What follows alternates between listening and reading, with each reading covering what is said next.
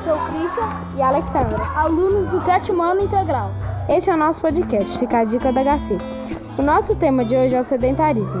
O sedentarismo é a falta ou ausência de atividade física, resultando em um gasto calórico reduzido. Uma pessoa é considerada sedentária quando não consegue gastar um mínimo de 2.200 calorias por semana com atividades físicas. Um indivíduo deve gastar no mínimo 300 calorias por dia. O sedentarismo possui alta incidência na população, sendo considerado um problema de saúde pública. Existem várias causas para o sedentarismo, sendo o principal delas a falta de atividade física e na alimentação saudável.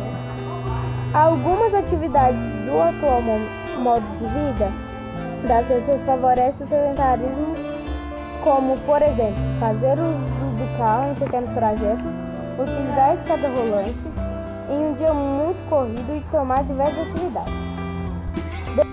O sedentarismo não ocorre apenas nos adultos, ele também é bastante comum na infância e na adolescência, trazendo consequências para a vida adulta.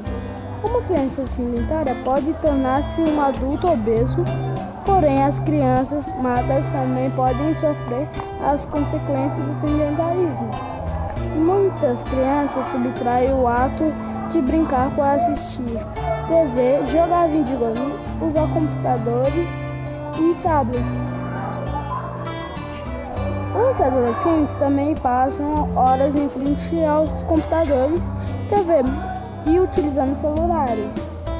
Além da falta de atividades físicas, crianças e adolescentes tendem a se alimentar mais doces, chocolates, biscoitos, refrigerantes e contribuir para a obesidade.